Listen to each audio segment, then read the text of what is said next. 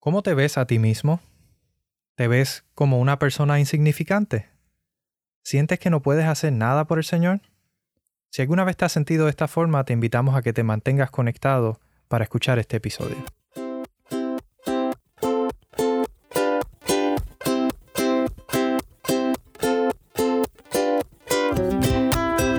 Un saludo muy especial tengan todos, bienvenidos una vez más a su podcast preferido, Imítalo, donde hablamos sobre cristianismo práctico.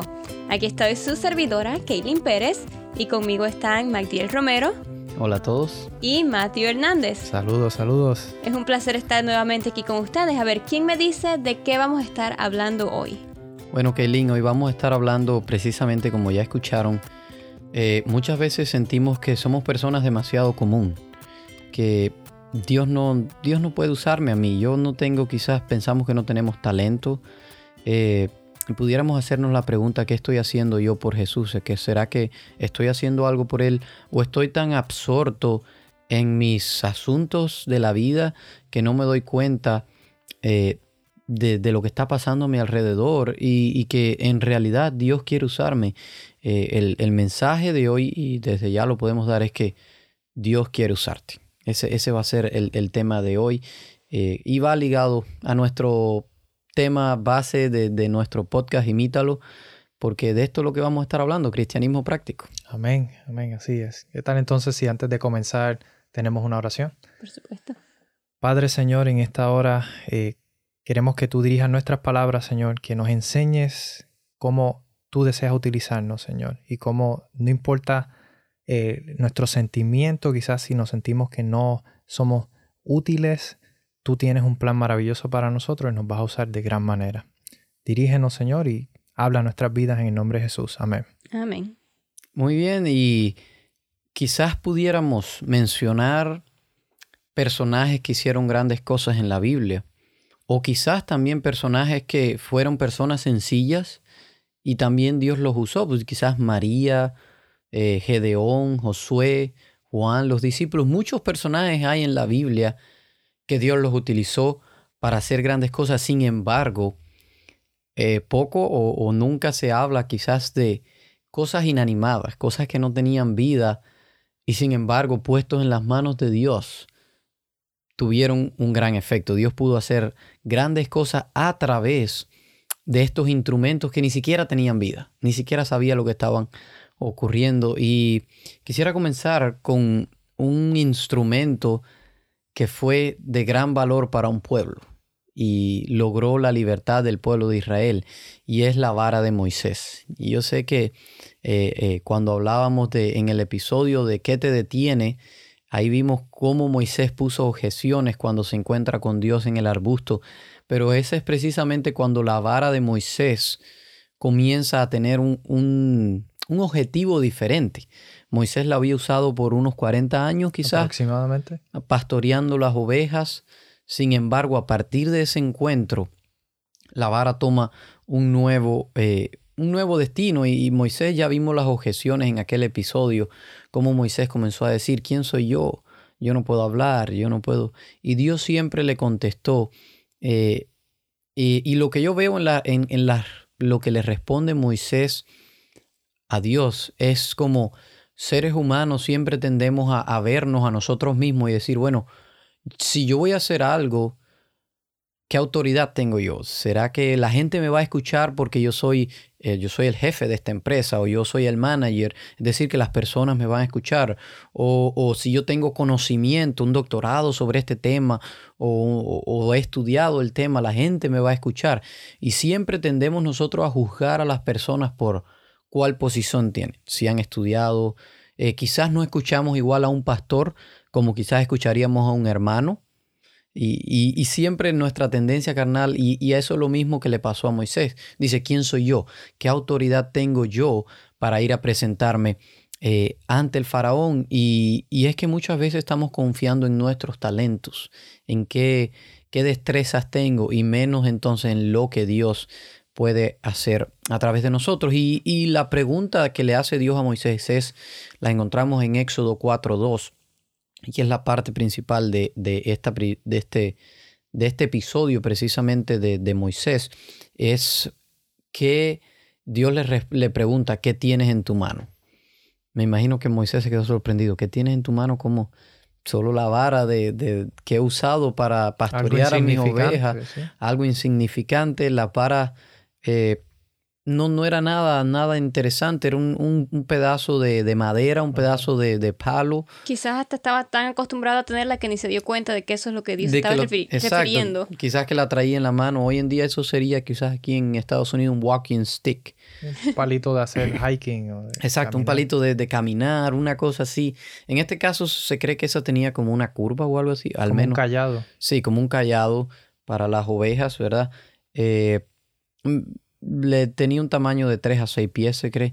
El caso es que no tenía nada atractivo, nada interesante, nada que lo, lo, hiciera distinguir. Quizás podemos comparar a una espada, si hubiera tenido una espada en la mano y con eso Dios te pide, ve a liberar, bueno, hay más posibilidades, pero un pedazo de palo, una madera muerta ya, eh, como que no tenía mucho, ¿verdad? Pero Dios le da una orden eh, y le dice, tírala al suelo, la vara se convierte en serpiente y, tan real era que Moisés se, asusta y corre de la serpiente, ¿verdad?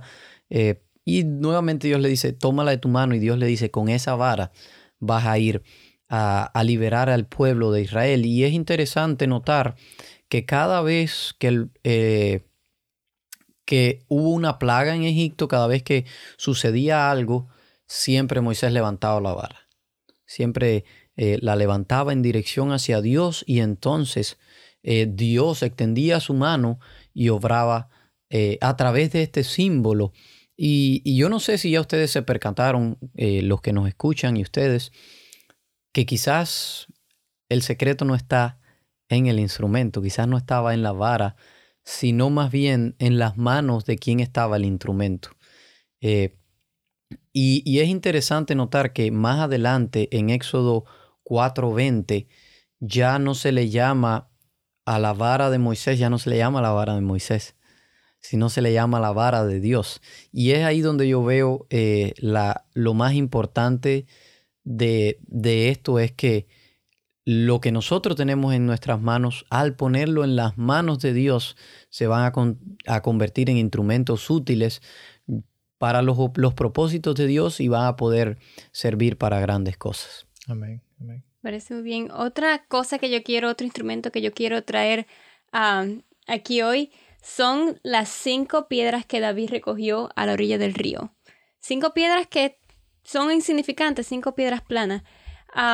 David era un jovencito, se, dice en la historia, y me gusta, yo me puedo relacionar en esto. Yo creo que este episodio bien, va bien mano en mano con el, el episodio que te detienes, porque David llegó al campamento de los israelitas y vio en la situación que estaban, había un gigante retando al pueblo, retando a Dios. Y él dijo, oh, yo quiero hacer algo por esto, yo sé que Dios me va a ayudar. ¿Y qué fue lo que la gente le dijo? Estás loco. Estás loco, tú eres muy joven, tú eres un niño, no tienes experiencia. Y recuerdo que en aquel otro episodio yo compartí cuando yo quise trabajar por la iglesia, tenía 11 años y eso fue una de las primeras cosas que me dijeron. Tú eres muy chiquita, tú no tienes la experiencia y la responsabilidad para hacer algo de eso.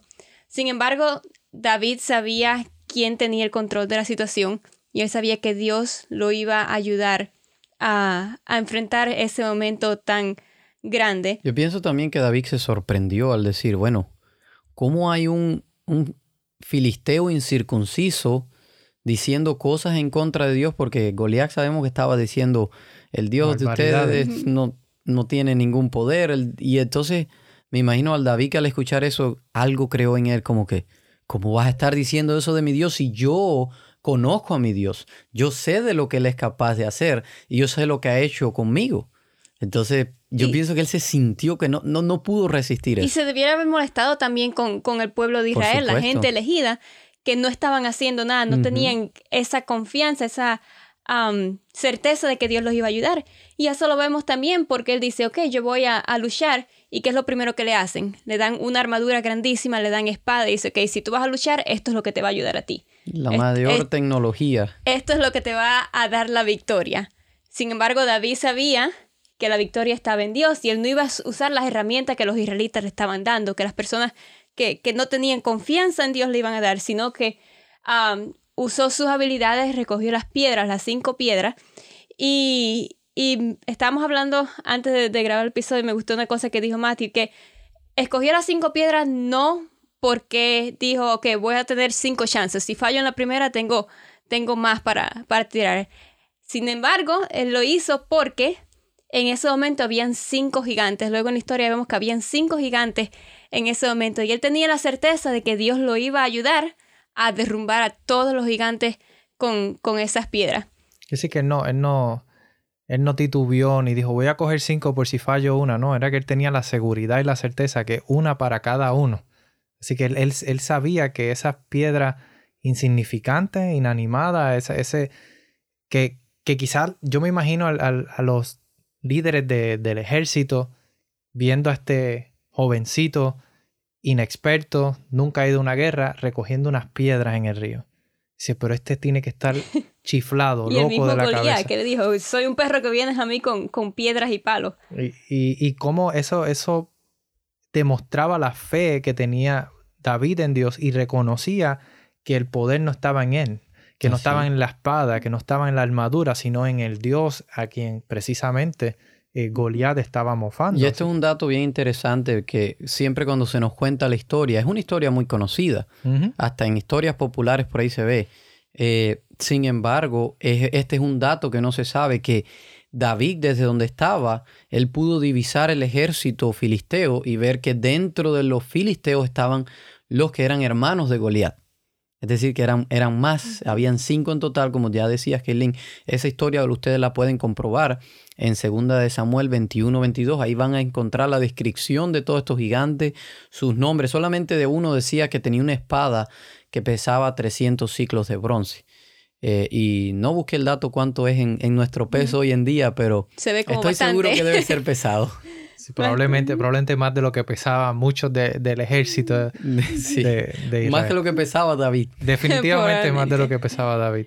Pero eh, vemos cómo el Señor utilizó esto, ya hemos hablado de la vara y de las cinco piedras, instrumentos que quizás se veían como insignificantes, mas sin embargo Dios los utilizó con gran poder. Y yo quisiera compartir, eh, hay una historia también en la que Dios utiliza eh, otros elementos que también parecían insignificantes. Sí, yo digo que antes de movernos a la siguiente historia, quizás deberíamos decir, por si alguno no conoce la historia, que el desenlace de la historia es que David sale con una sola piedra, le dispara al gigante, el gigante cae y el ejército completo, con los demás que habían y todos, salen corriendo. Con los cinco gigantes salen huyendo. Es decir, que ese es el desenlace de la historia y, el pueblo de Dios es liberado por si alguno no conocía la historia. Y ahí vemos la, mano de Dios obviamente obrando a través de, un instrumento que parecía insignificante tanto en la persona de David como en las cinco piedras que, que recogió, la piedra que cinco, una piedra, una piedra fue suficiente para, para derrumbar el ejército entero.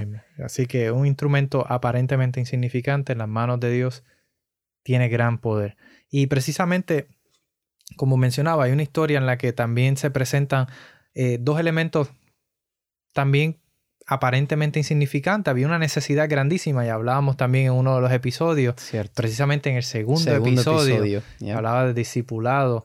Eh, hablamos de una historia en la que había muchas personas hambrientas y no había suficiente comida para alimentar a estas personas.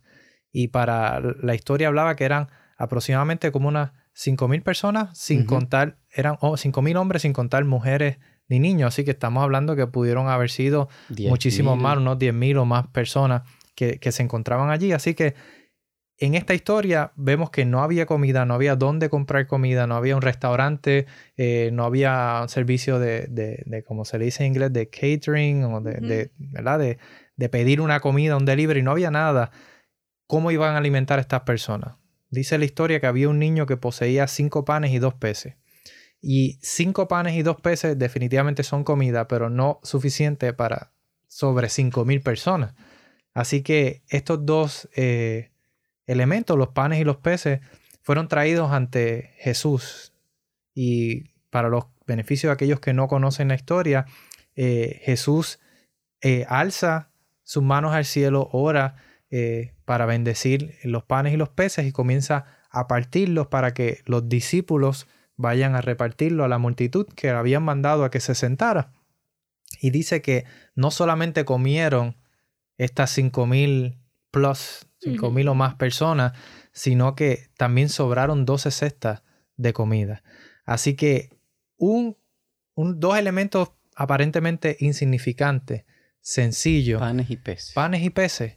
Dos eh, panes, perdón, dos peces, cinco panes, fueron suficientes para alimentar a muchas personas. Realmente había ¿Eran panes especiales? ¿Eran peces especiales? No. Se estiraban. Era, la merienda que un niño había traído. Exactamente, pero puesto en las manos de Dios eh, fue una gran bendición. Y no, no es, no es, no funciona como la expresión que tenemos ahora los latinos cuando llega una visita a la casa y dice, échale agua a la sopa. No funcionaba así, ¿verdad? Exacto, no había forma de... Y yo, me, yo por un momento me imagino qué habrá pasado por la mente de aquel niño mientras tenía su, su comida, su merienda que había llevado y ahora se la estaban quitando. Quizás él, él, se debatía en su mente, tengo esto, quizás esto me da para yo y quizás habrá ido con algún familiar quizás para comer yo y mi familia, pero eh, si se lo doy al, al, maestro, ¿qué va a pasar? ¿Será que lo voy a perder? ¿Qué? Y me imagino que él, él tuvo que haber pasado por alguna batalla en su mente de, de si había algún beneficio en eso, pero finalmente parece que se dio cuenta que en las manos del maestro podía. Y al principio, hasta, hasta los mismos discípulos, cuando Jesús le preguntó qué hay de comer, dijeron, no, lo único que hay es cinco panes y dos peces, como qué vas a hacer tú con eso. ¿Qué? Exacto, ellos mismos dudaron de, de, de, lo que podía Lo dijeron como para dar información, pero como que nada iba a pasar de, de eso. Y quizá pudiéramos pensar hoy día, habrán instrumentos que parecen sencillos, parecen quizás inútiles, parecen quizás insignificantes, que el Señor pueda utilizar y puedan ser de bendición. ¿Qué piensan ustedes? Absolutamente. Por supuesto, claro que sí. Pudiéramos pensar quizás en, algún ejemplo, por lo menos a mi mente viene quizás un, tratado, un folletito que quizás alguna literatura que habla acerca del amor de Dios, quizás parece algo insignificante, un pedazo de papel, pero cuántas vidas han llegado a los pies de Jesús por un, un, pedazo de papel. Un pedazo de papel que ha llegado a sus manos hablándole de ese amor tan grande que Dios tiene por ellos. Había también en una iglesia en Cuba por la que pasamos, recuerdo había un hermano que él trabajaba la tierra. Este, este era un, un, lugar donde casi todos los miembros eran agrícolas. A eso era lo que se dedicaban. Y este hermano de iglesia, él tenía eh, lo que en Cuba se llama un tractor. Es un, como un carro de trabajo para arar las tierras, mover las cosas. Y él tenía una carreta atrás, grande, y, en esa carreta se usa en el campo para mover cosas. Sin embargo, eh, la situación de Cuba es difícil muchas veces. La gente no tiene carros, no tiene autos, no hay transporte público muchas veces. Y, este, y sobre todo en la noche. Y este hermano, cada vez que había alguna programación especial, una semana de oración o conferencia, algo, él siempre se movía de un lugar a otro recogiendo personas, recogiendo y llenaba esa carreta de personas y las personas venían paradas ahí para venir solamente a la iglesia. Y este instrumento, un tractor, una carreta que quizás se utiliza un instrumento rústicos para trabajar en el campo, se convirtieron en algo bueno puestos al servicio de Dios. Claro que sí. Y así hay muchas cosas que pudiéramos mencionar eh, de hoy día, de nuestros días, que pudieran parecer instrumentos quizás insignificantes, pero puestos en las manos del Señor, pudieran ser de gran bendición, incluyendo este podcast. Quizás para muchos pensarán, no, oh, pero eso quizás un, podcast no es de mucho, no, es algo tan grande, pero quizás hay una persona que necesita escuchar eh, que Dios lo ama y que en sus manos eh, puede hacer grandes cosas y eso definitivamente es de bendición para el que lo escucha. Y yo no sé si ya te diste cuenta, querido amigo que me escuchas, que realmente el instrumento no es lo importante. Eso no es lo que tiene el valor. La vara de Moisés no tenía ningún poder, no era una vara mágica que cualquiera que la agarrara iba, iba, iba como una varita mágica quizás de Harry Potter. Eso no es lo que es. Las piedras de, que usó David no eran misiles. Eh, los panes no eran, no eran nada que, se multiplicaba, no tenía ninguna célula especial, solamente que fueron usados por Dios, puestos en las manos adecuadas. Y los cristianos somos muy parecidos, podemos ser, los cristianos somos como diamante en bruto, el carbón está feo, pero puesto en las manos de Dios, Dios nos puede transformar en diamantes y Dios quiere usarte Y en Hechos 9:15 hay un mensaje que Dios tiene para ti y para cada uno de nosotros el día de hoy. Y dice Hechos 9:15. El Señor le dijo, ve porque Él me es instrumento elegido para llevar mi mensaje a los gentiles, a reyes y como también al pueblo de Israel. Es decir, querido, Dios te está diciendo hoy, tú me eres un instrumento útil. Y si Dios en el pasado pudo usar a instrumentos sin vida, instrumentos inanimados, ¿cuánto más te va a usar a ti si decides ponerte en tus manos? Así que eh, es hora de que tomemos eh, la decisión conscientemente de ponernos en las manos de Dios y dejar que Él nos use. Amén. ¿Qué les parece si terminamos con una oración? Señor que estás en el cielo, te damos gracias por la oportunidad de poder compartir el mensaje una vez más con todas las personas que nos escuchan. Te pedimos en estos días que nos des la oportunidad de hacer algo útil para ti. Úsanos para que nosotros podamos, podamos compartir eh, tu mensaje hacia otras personas. Gracias por todas tus bendiciones. En tu nombre. Amén. Amén. Bien amigos, y les recordamos a que continúen en sintonía eh, con nosotros. Nos sigan en Instagram, podcast, imítalo. Estamos también en todas las plataformas de podcast. Nos podemos seguir en Spotify, en iTunes, en, Stitcher, en, todo donde, donde, donde se te ocurra buscar un episodio de podcast. Allí vamos a estar y puedes compartirlo para que también sea de bendición para otras personas. Y queremos decirle especialmente que estamos cerrando temporada. Vamos a terminar este estilo y ahora vamos a comenzar una nueva temporada. Vamos a seguir haciendo podcasts, por supuesto. Sin embargo, tenemos nuevas ideas, tenemos varios invitados que queremos traerte, queremos eh, hacerlo bien entretenido, bien variado para ustedes, pero sobre todo manteniendo eh, nuestro principal objetivo que es imitar a Cristo. Amén. Amén. Así que se despiden de ustedes, Kaylin. Nos vemos. Y Magdiel. Hasta la próxima. Este es su servidor Matthew. Será hasta la próxima.